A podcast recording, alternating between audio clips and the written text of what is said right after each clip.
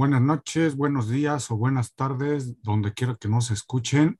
Aquí otra emisión de Ráfaga Deportiva con todo el resumen semanal y con aquí con mi compañera Gaby Martínez.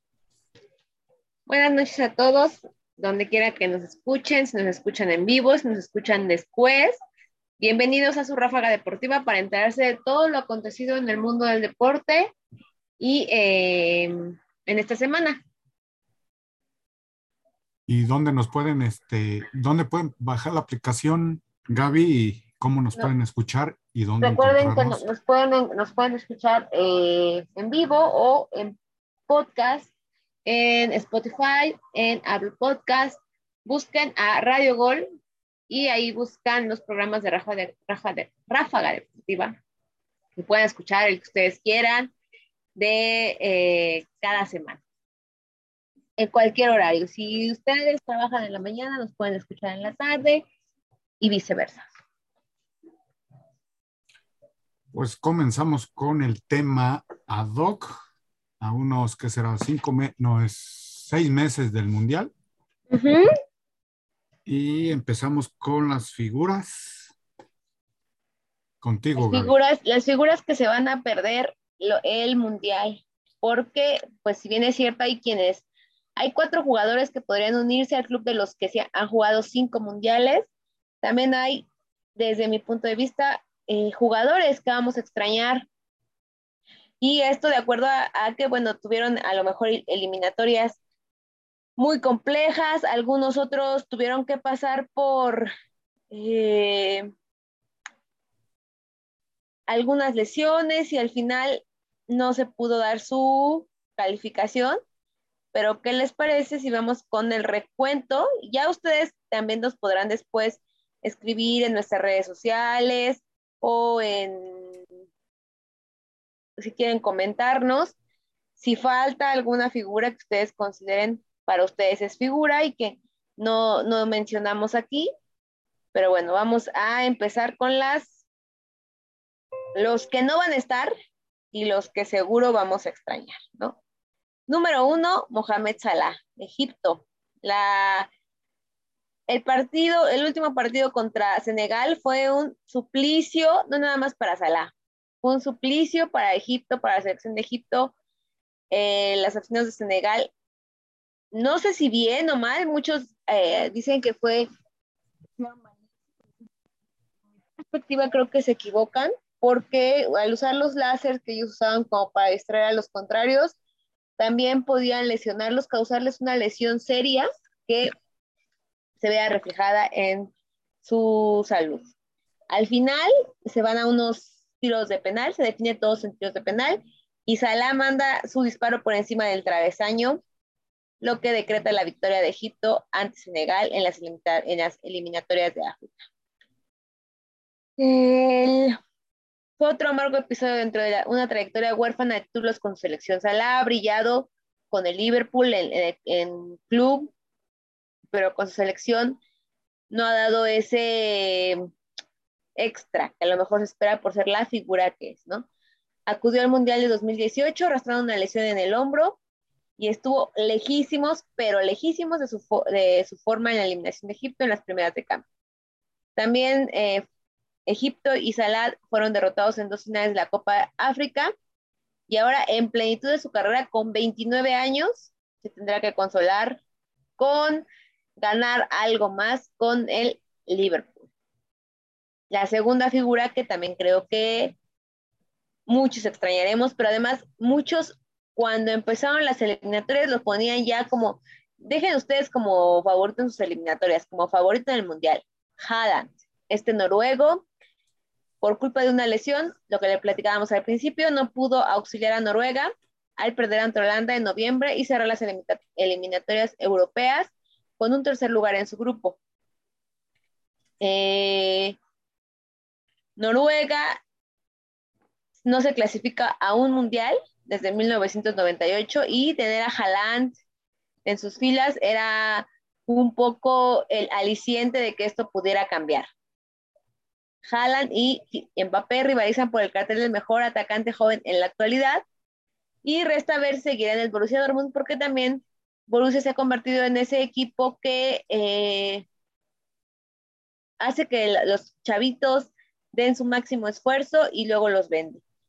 Se mantiene como máximo anotador en el, en el Dortmund en lo que va de la temporada, con 16 tantos en 17 partidos, pese a que ha perdido eh, varios tramos en la temporada por las lesiones que lo han aquejado.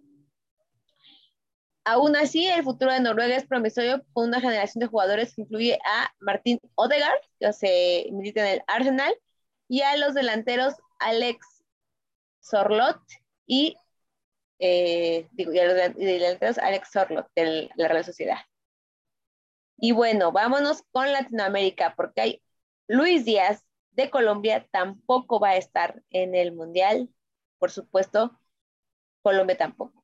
El extremo de 25 años desplazó a James Rodríguez como el referente de los cafeteros, compartió con Lionel Messi el laurel de máximo goleador en la Copa América.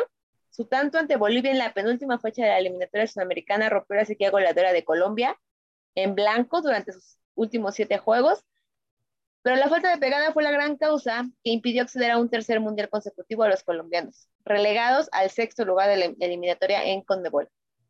A nivel de clubes, la carrera de Díaz va en ascenso tras ser traspasado del Porto al Liverpool.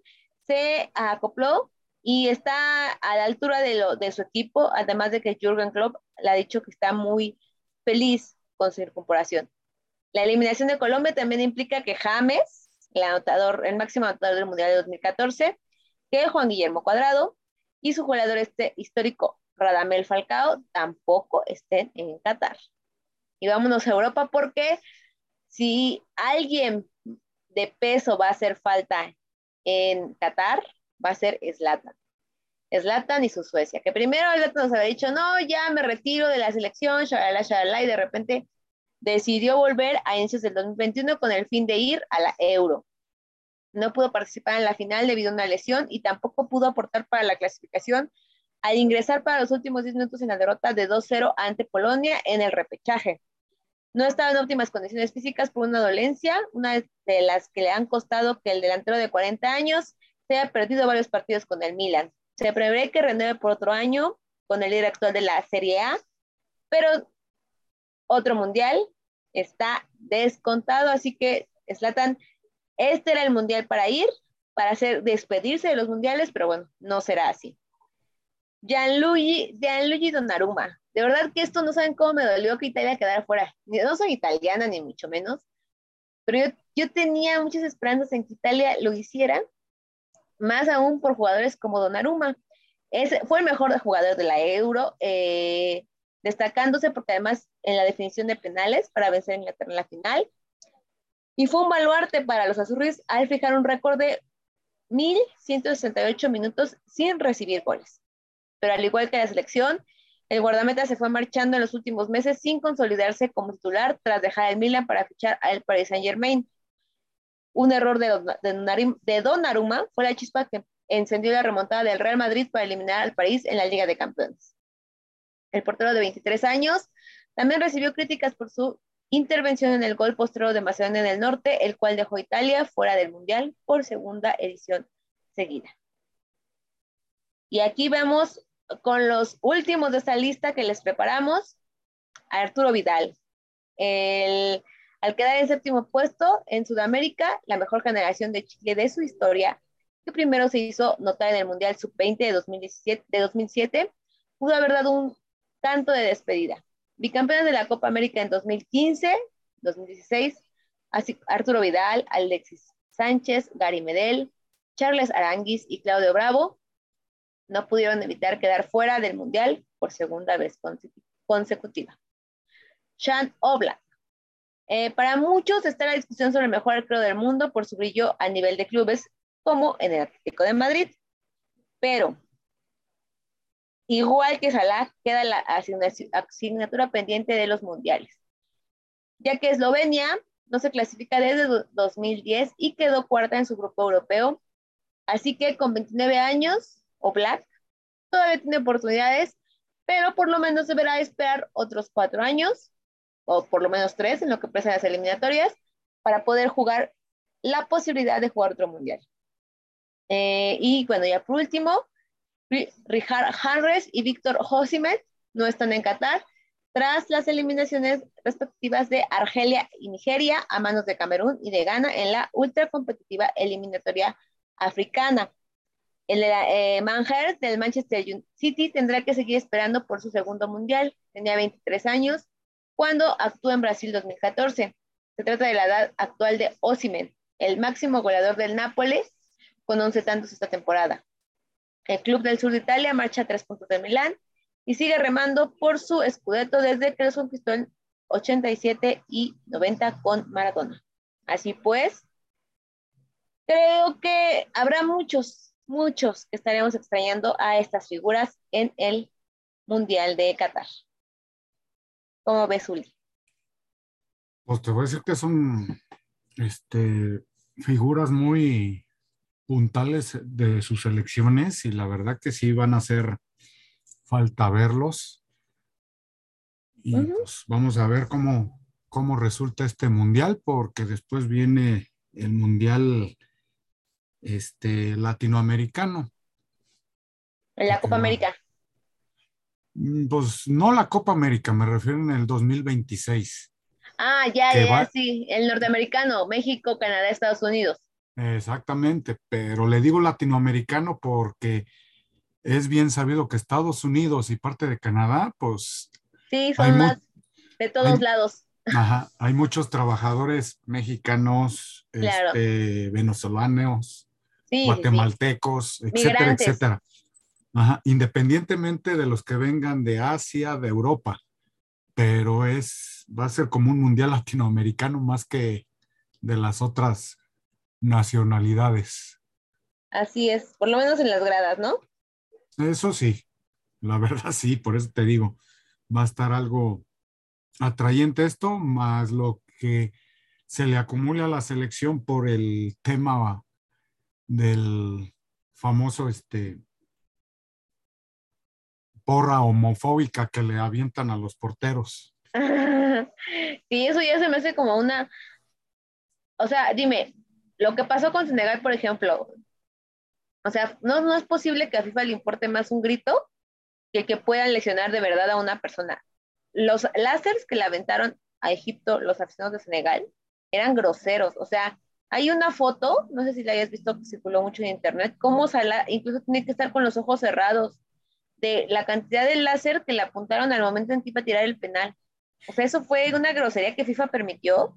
Y yo digo, o sea, vale más de verdad tratar de callar un grito que enfocarse en el bienestar de los jugadores. Ahí pues creo que ya es una discusión aparte, ¿no? Lo entiendo. Sí. Pero FIFA esa, en, en muchas ocasiones FIFA es como doble cara. Te voy a decir, sí, en eso sí, no sé si, si te tocó ver en la televisión lo que dijo la, la presidenta de la Asociación de Fútbol de Noruega. No. Mm, búscala, pero eh, habló muy fuerte acerca de la FIFA y se los restregó en la cara por, por lo que se suscita cada mundial en cuestión de construcción de estadios. No se asegura a los obreros con seguro social, no les pagan a tiempo y todo lo demás. También se relega a la gente LGTB, digo, lo que dice a referente que no, no son este, incluyentes la FIFA, para que me entiendas. Sí, sí, sí. No me acuerdo cómo se llama la presidenta de, de fútbol de Noruega, pero no se midió en las palabras y estaba en una junta de la FIFA, ¿eh? no sé, después lo, buscas, pero eso yo lo vi en la televisión. Sí, sí, sí. Pues bueno, si quieren, seguimos. Ajá. Pues ahora seguimos con las breves de la NBA. Es lo que iba a decirte. Vamos con las breves de NBA con Digo, Uli, que nos tienes la mejor información. Pues ahorita ya nos queda menos de una semana y media para que acabe la temporada de la NBA y vamos a comenzar con la tabla general donde los Suns de Phoenix lideran la conferencia oeste con 62-15 los Grizzlies de Vancouver con 55-23, los Guardias de Golden State 49-29, Mavericks de Dallas 49-30, Nuggets de Denver 47-32, Jazz de Utah 46-32, Timberwolves de Minnesota 44-34 y los que se van a disputar el play-in, porque son cuatro, serían los Clippers. Si les va bien, pues yo creo que los van a estar este, enfrentando a los Lakers, que posiblemente en próximos días, si siguen perdiendo, vayan a quedar fuera del play-in. Pobrecitos Lakers. Y la verdad que sí. Y los Pelicans contra los Spurs de San Antonio. Ahora pasando a la conferencia este, los Miami Heat están en primer lugar, 50-28. Eh, los Celtics de Boston 49-30, los Bucks de Milwaukee 48-30, los 76 de Filadelfia 48-30, Raptors de Toronto 45-32, Bulls de Chicago 45-33, Cavaliers 43-36, que no se pensaba que este equipo iba a estar dentro de los playoffs. ¿Cómo crees? ¿La, en la cuadro. La verdad que sí. Y los Hawks, que la pasada temporada y antepasada fueron contendientes también tienen 41-37, donde se van a pelear el play-in contra los Knicks de Nueva York y los Hornets y Nets también van a pelear ese play-in. Del que gane, creo, tres juegos, pasa a los playoffs. Ya lo que es puro. Y el, primer clasificado del, del, oeste, pues es el Heat de Miami.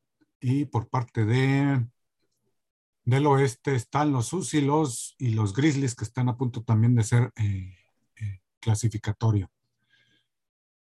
Y ahora pasando a otras noticias, eh, en la semana, digo, principalmente el viernes, se dio lo que fue una victoria, digo, perdón, una victoria no, más bien Minnesota se está agarrando a la lucha por los premios a, tras vencer en Denver. Esto quiere decir que eh, todavía Minnesota tiene esperanza de, entrar posiblemente directo a, los playoffs. Y en otras noticias, este, los Clippers, el hermano menor, que ya no se me hace tan menor, de los Lakers, eh, un ex, este, ex de, de Bucks de Milwaukee, este Covington, este, metió 43 puntos que le dio la victoria a, los Clippers de Los Ángeles, derrotando a los Bucks de Milwaukee. Ok. Y en otras noticias, eh, parece que Colin Kaepernick se está preparando para ver quién lo puede. Se rumorea que todavía Seattle lo quiere como mariscal de campo pero va a ser este Colin Kaepernick va a ser este, una exhibición de lanzamientos para todos los estos coaches y vamos a ver a ver si lo, lo contratan, lo firman. Ok. Sí, por todo este problema, ¿no? Que hubo, que había, pero que después según ya no. Mm, sí, nada más que creo que en ese tiempo una indisciplina de Colin la forma de pensar es respetable de Colin Kaepernick, pero no lo supo, como le dicen, dirigir. Otra, tenía, tenían un presidente que era racista. Sí, me recuerdo. Y luego, pues, se puede decir que pues tuvieron que doblar las manos tanto más la NFL que la NBA, ¿eh? Tuvieron que este, doblar las manos ahí comisionado de la NFL y pues, algunos jugadores fueron hasta este, castigados por días y con salario. Sí, sí, lo recuerdo. Y en otras, este, hay noticias de que dicen que Nick Bosa y Divo Samuel eh, por mucho tiempo van a pertenecer a, los 49, no tienen pensado venderlos los 49.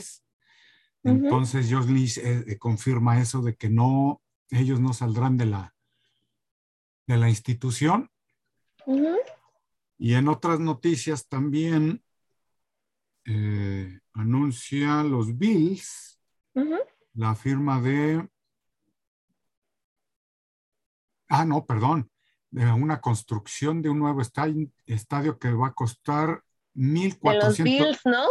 Exactamente, 1.400 millones de dólares en el Oye, pero, eh, Park. Eso te iba a decir, pero está súper bien, porque no todo va a ser absorbido, o sea, no todo el capital va a ser eh, absorbido por el equipo, ¿no? Va a haber como una parte que va a poner el gobierno, otra parte que va a poner creo que como el patrocinador y ya también el equipo. Pues eso es bueno. Eso es bueno porque está todo compartido, porque casi siempre lo hacían los equipos. Ajá. Y eso también da como... Ajá. Eso mismo le sucedió al de Las Vegas. No creas que todo lo puso el dueño, ¿eh? Es lo que te iba a decir, pero eso, eso es bueno, ¿no, Uli? O sea, que ya haya este, eh, este complemento de equipo, eh, patrocinador, gobierno, porque eh, a veces el hacer estos inmuebles tan novedosos, tan actuales, no es, tan, no es cualquier cosa. Uno, no es cualquier cosa. Dos, finalmente luego también se terminan ocupando para algunos eventos tipo en Estados Unidos que las, las campañas electorales son como de rockstar, ya sabes, así que, entran y también los ocupan para eso, para eh, eh, eventos masivos. O sea, a veces era, se me hacía un poco injusto que todo lo pusiera el equipo, ¿sabes? Y ahora creo que está padre. La verdad que sí, no sé si en redes sociales llegaste a ver el estadio de los Raiders de Las Vegas. Sí. Muy sofisticado ese estadio, ¿eh? Hermoso. Y te voy a decir que pues tampoco le, le pelea mucho también el, estadio de los 49, sino porque sea fan de los 49, pero también nada más eso sí, fue muy, criticado, fue muy criticado por la ubicación. Pero te iba a decir, es, como un eh, también estar a la vanguardia, ¿no? Porque ya hay muy bonitos estadios y había unos que se estaban quedando y que ya se les invierta, a mí se me hace muy, muy padre. La verdad que sí. Pues seguimos con el balompié mundial y nos vamos con Gaby Martínez, con la, Champions, femenil. Esta semana lloré y lloré y lloré a mares porque se fijó un récord en el fútbol eh, femenil y sucedió precisamente en la Champions.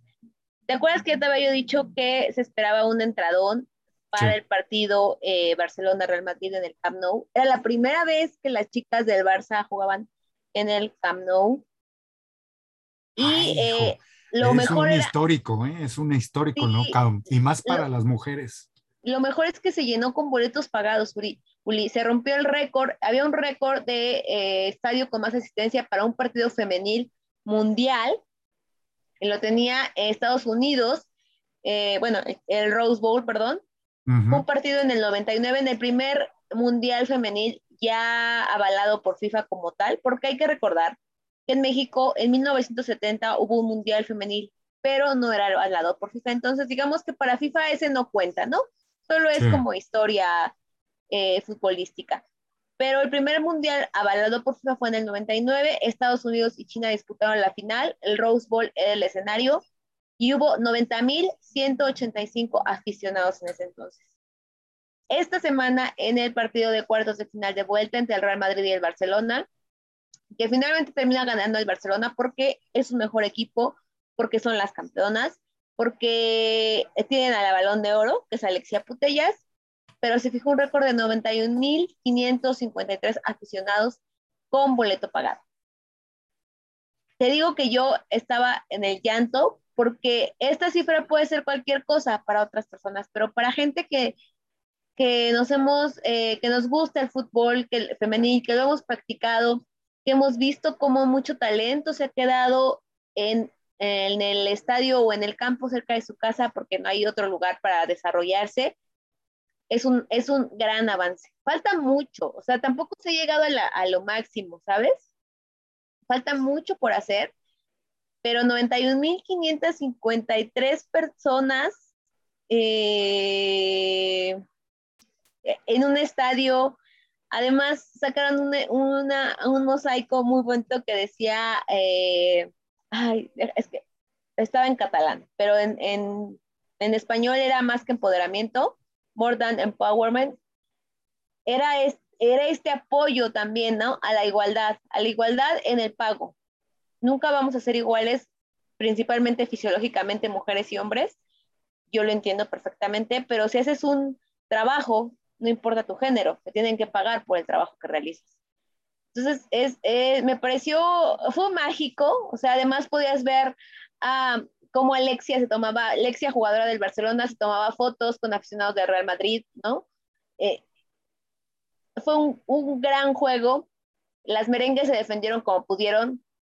Yo veo ya un mejor, más avance en las, en las jugadoras de Real Madrid, porque eh, pues sí, las, del Barcelona son mejores. Hay que recordar que Real Madrid compró la franquicia, Real Madrid como tal no tenía una franquicia para la Liga Iberdrola, compró la franquicia y bueno, apenas tiene poco tiempo. Las chicas del Barcelona tienen años jugando juntas porque el Barcelona desde sub 15, eh, sub 13 tienen equipo femenil, entonces bueno, eso les da un punto a su favor. Y bueno, ya después de que, después de que me eché mi monólogo porque me emocioné. No, está bien, está bien. Eh, es la pasión por el fútbol y más porque se está reconociendo a las ligas este, europeas, a las mexicanas, a las latinas, a las estadounidenses, a las asiáticas. Inclusive me tocó ver este, un reportaje de una, pues no sé, como una especie de entrenadora que venía creo que de Europa pero que y se fue a la India a buscar un, como una especie de campamento donde había una entrenadora, digo, una mujer que se dedicó a entrenar fútbol a pesar de las críticas de los hombres, porque ya ves que en la India también es muy criticado de que trabaje, que estudie, etcétera, etcétera, la mujer.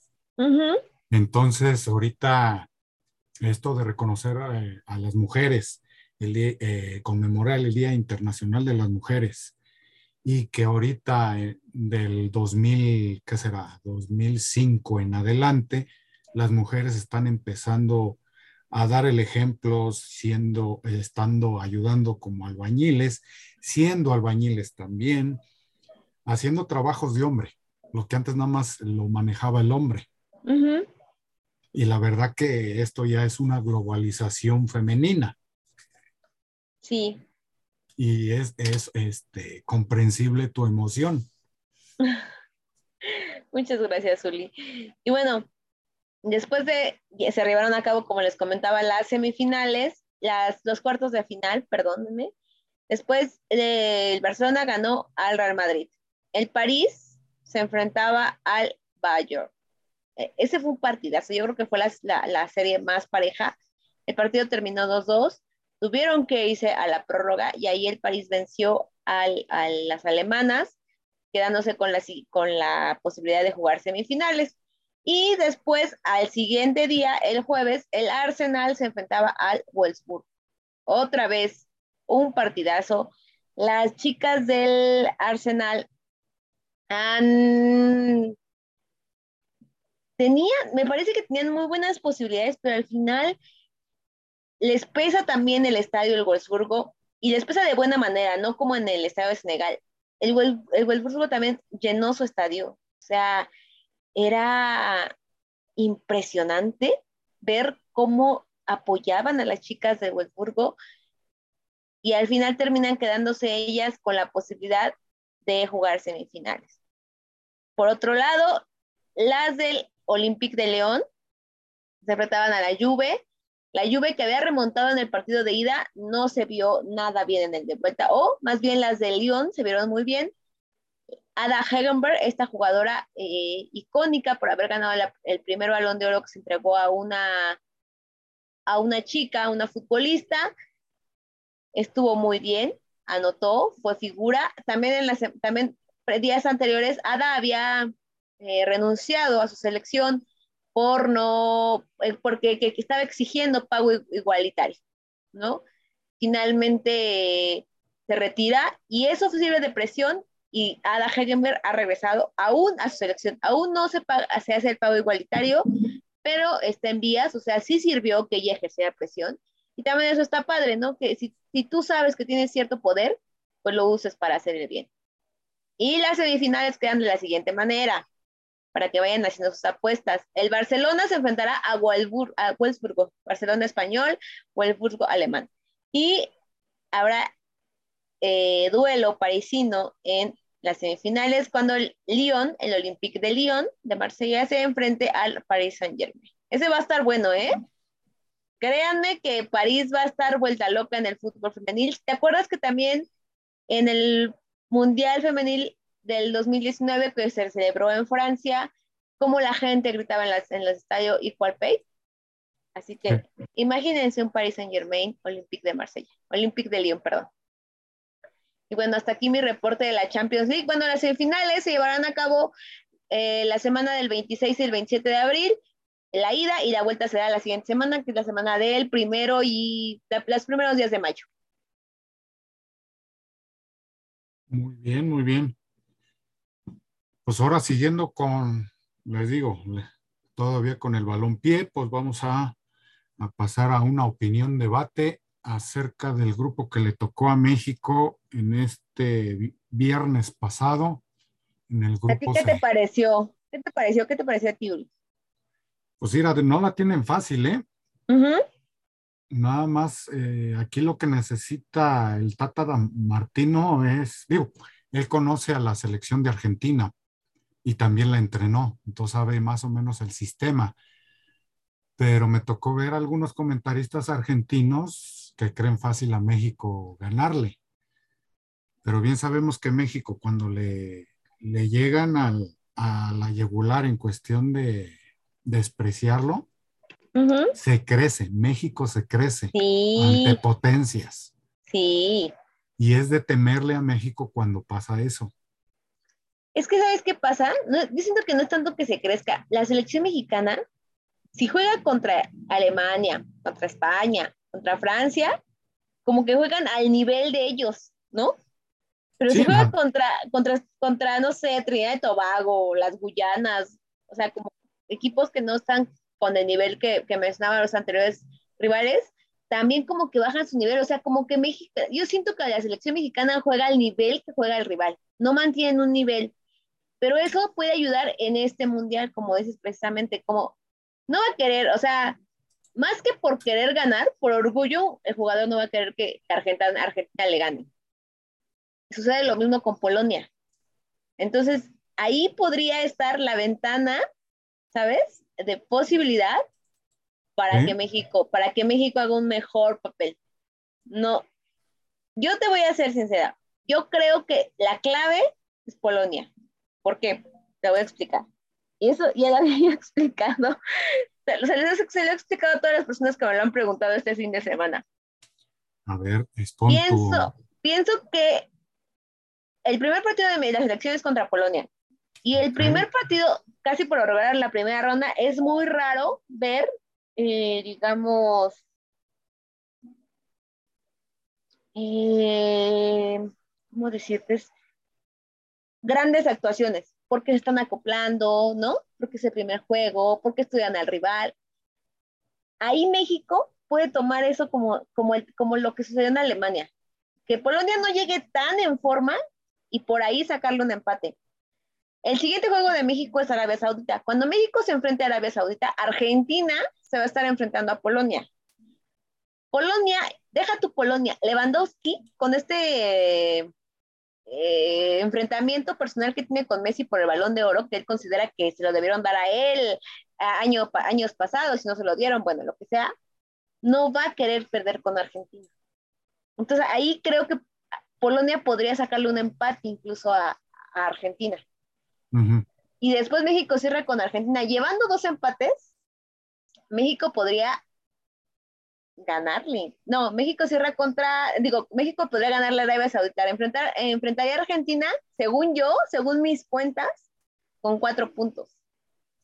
Y con un puntito, sacándole un punto a Argentina, México está en la siguiente ronda.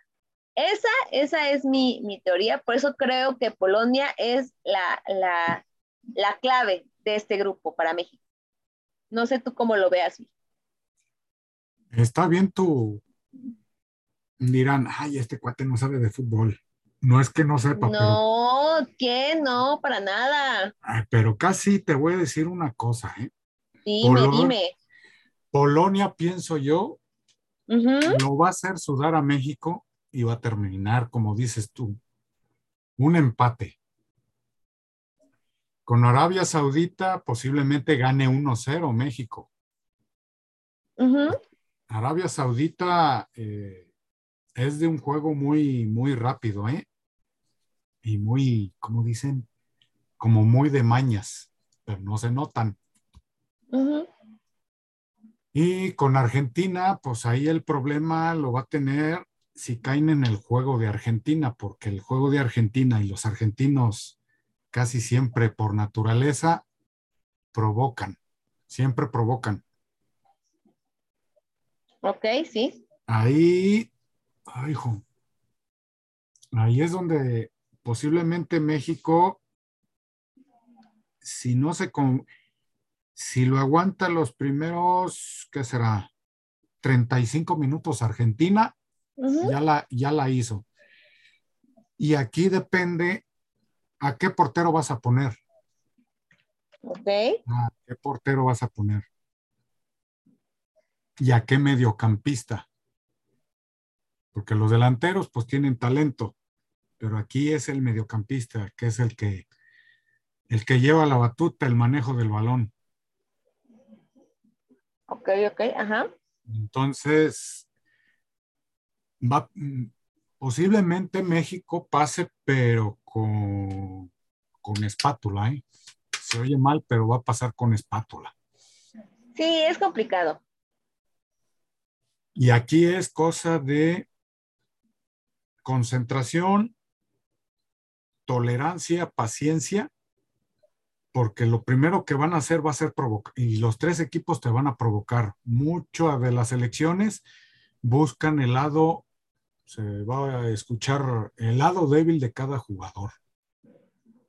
Sí, sí, sí. Aparte, fíjate, yo estaba escuchando muchos analistas argentinos decir, es que México, eh, lo, lo malo de enfrentar a México es que eh, nos conoce muy bien Tata Martínez.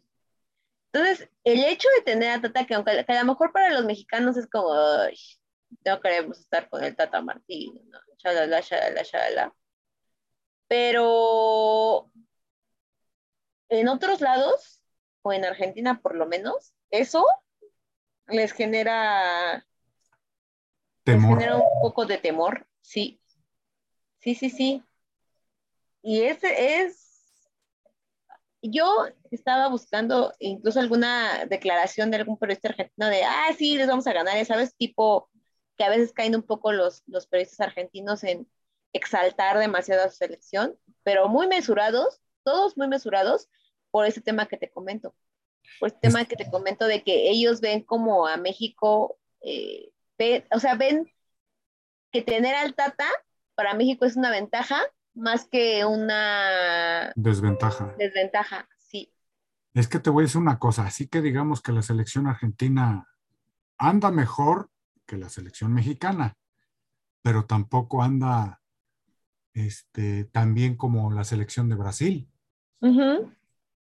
También anda eh, con un sistema, eh, con un juego muy, pues, ¿qué será? Muy aburrido, muy defensivo. Entonces ahí es donde, pues por eso los argentinos dicen, pues tienes al Tata, pues es de pensarse.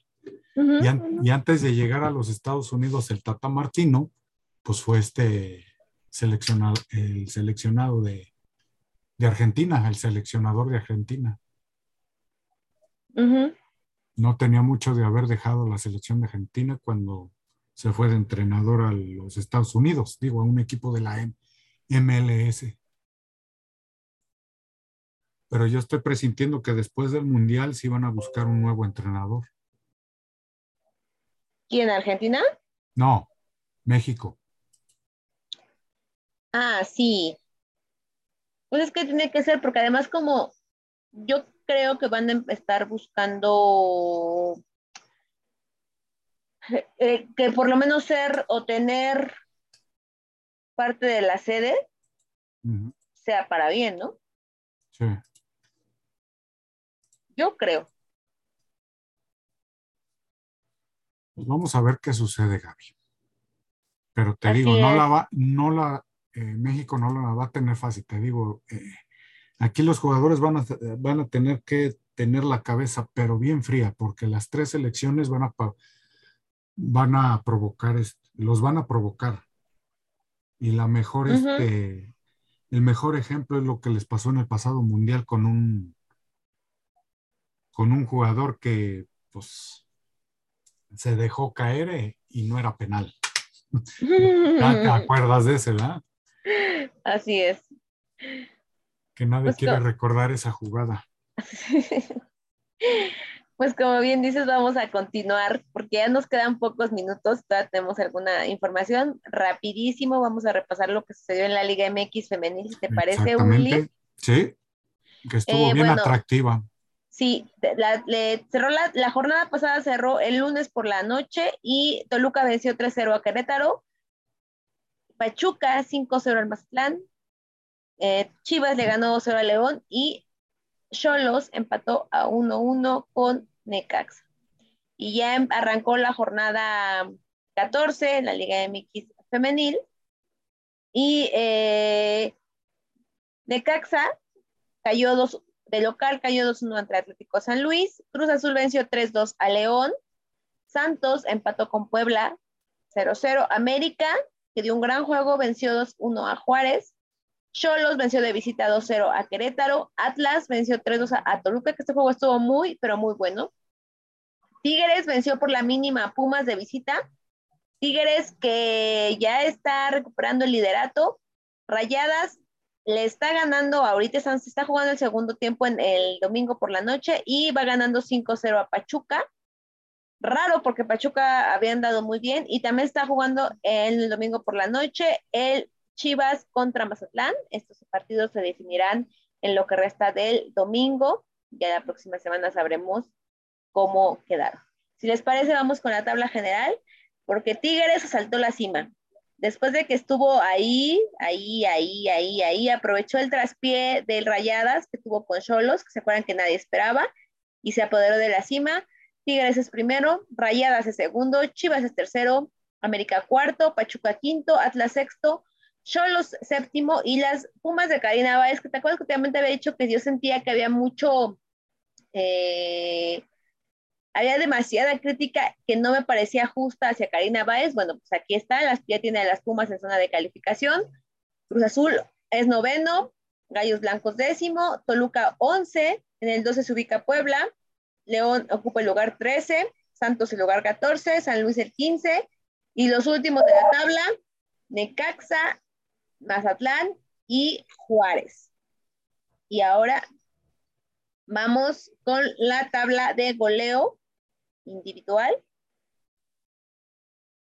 Y en primer lugar tenemos ya a Lichagol, Alicia Cervantes con 13 tantos, Charlín Correa se ubica en el segundo lugar con 12 tantos, Stephanie Mayor tiene 11 y es tercera, Mónica de Ciremon Cibáis 8 y es cuarta, y con ocho tantos en quinto lugar, Katy Killer Martínez. Así las cosas en lo que corresponde a la Liga MX femenil. Y ahora pasamos contigo, Uli, para que nos digas los resultados y la opinión de la MBPF y la Ciba Copa. Y también la Liga Mexicana de Básquetbol Profesional ah, Femenil. ya se me estaba yendo. Ahora son, tres Ahora son tres ligas, pero de esas tres ligas, dos son femeniles. Todavía aquí con las eh, mujeres. En el Vámonos entonces. este, pues en esta jornada de este fin de semana, pues le vamos eh, a llevar los resultados que se llevaron el sábado. Escaramuzas cayó ante Mieleras, 72-67. Mezcaltecas le ganó por un punto a las plebes de Mazatlán, Sinaloa, 67 a 68. Las Racers eh, les dieron una paliza las Lobas. 81 a 63. Atléticas de, San, de Monterrey ganaron por tres puntos, 55 a 52 a, a las algodoneras de la comarca. Y estrenando este coach y también este, una nueva jugadora que es Alexis Johnson. Este, también le dieron una paliza a las Phoenix de San Nicolás de los Garza Monterrey, 72 a 51. ¿Eh? Una paliza. Y las Regias, que ha sido la, la sorpresa de esta temporada, va, eh, vapuleó casi por 30 puntos, 90 a 62 a las leñadoras de Durango. Pasando al domingo, Regias le volvió a propinar a las leñadoras de Durango una paliza menos, menos este, escandalosa. Exactamente, pero se ve. 82 a 68. Barreteras. te digo, eh, estrenando entrenador, 72 a 38 a Phoenix de San Nicolás de los Garza. Y Mezcaltecas de Nayarit, 71 a 63 ante las plebes de Mazatlán, Sinaloa. Las Lobas ya en un este, reducido margen de marcador. Lobas de Aguascalientes aún así le propinó 84-77 a Reyes de Saltillo. Atléticas de Monterrey eh, cayó 59 a 72 algodoneras de la comarca, entonces dividieron puntos. Y Mieleras de, de Guanajuato ganó por 24 puntos a las escaramuzas de Jalisco 87 a 62. Y vámonos a la tabla general. Eso. Ajá. Eh, Mieleras va 12-0, Escaramuza 6-4, Mezcaltecas de Nayarit 6-4, Quetzales 4-6, Phoenix de San Nicolás de los Garza, eh, 3 ganados, 7 perdidos, Barreteras 2-8, ya no está en el, en el sótano de su conferencia. Las plebes es ahorita la sotanera de, eh, de esta conferencia, 3 ganados y 7 perdidos. Y en el otro, en la otra conferencia, Lobas de Aguascalientes va 10-2, Regias, que le está pisando los talones, va 10 ganados, 0 perdidos, Teporacas 6-4, eh, Teporacas de Chihuahua, Atléticas de Monterrey 4-6, Algodoneras de la Comarca 3-7, empatadas con leñadoras de Durango. Y las sotaneras a nivel general, pues son las Racers de Saltillo, que la temporada se podría decir que antepasada, este, eh, eh, inclusive llegaron a playoff, inclusive hasta semifinales llegaron contra Mieleras, y ahí con Mieleras cayeron, que después supimos que fue Lobas contra Mieleras y ganó Lobas el campeonato. Ahora vamos, a, ahora vamos a pasar a Siva Copa en la primera semana de de este calendario.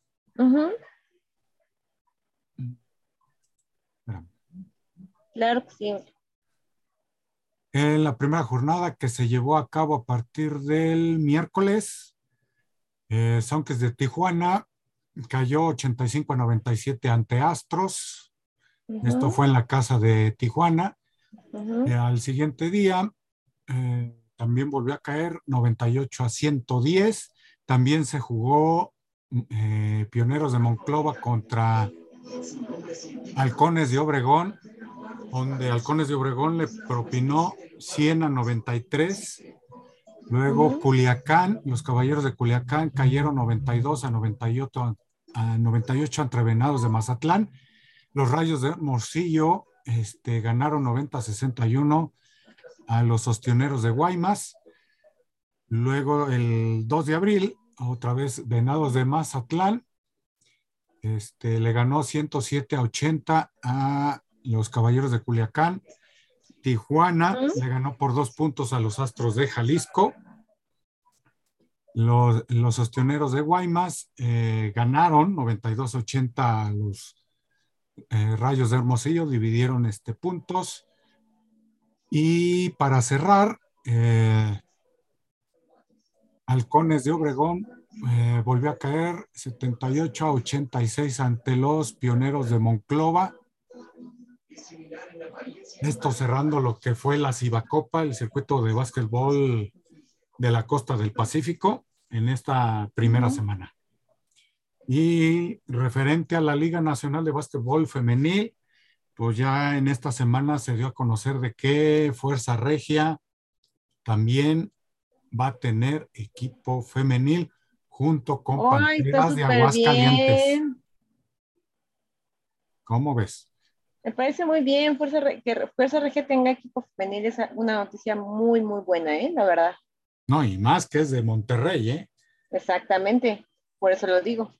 Y fue en el varonil, fue campeón, ¿eh? Pues eh, por mi parte fue todo, Gaby. Ahora vamos ahora, pasa de una vez, vamos con tus redes sociales, Uli, para que te podamos seguir. Pues me pueden seguir lo que es en TikTok como Ulises School Racing, Racing, perdón.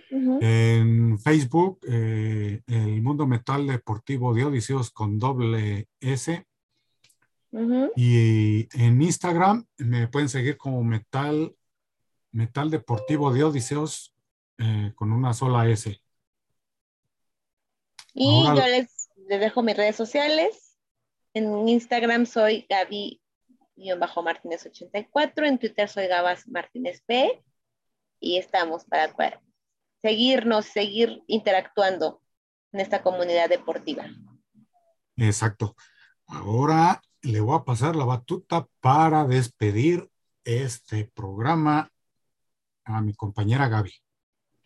Muchas gracias por habernos acompañado este, en esta emisión de Ráfaga Deportiva. No olviden, nos pueden escuchar a cualquier hora del día, cualquier día de la semana. Solo entren a Spotify, Apple Podcast, busquen Radio Gol y ahí podrán ver todos los capítulos de Ráfaga Deportiva para que estemos súper enterados de lo que sucede en el amplio mundo del deporte. Y ya nada más como una despedida, recuerden que esta semana hay Champions League varonil. Exacto. Pues muchas gracias y nos vemos la próxima semana en otra emisión de Ráfaga Deportiva. Sean felices. Y coman sano. Hasta luego. Hasta luego.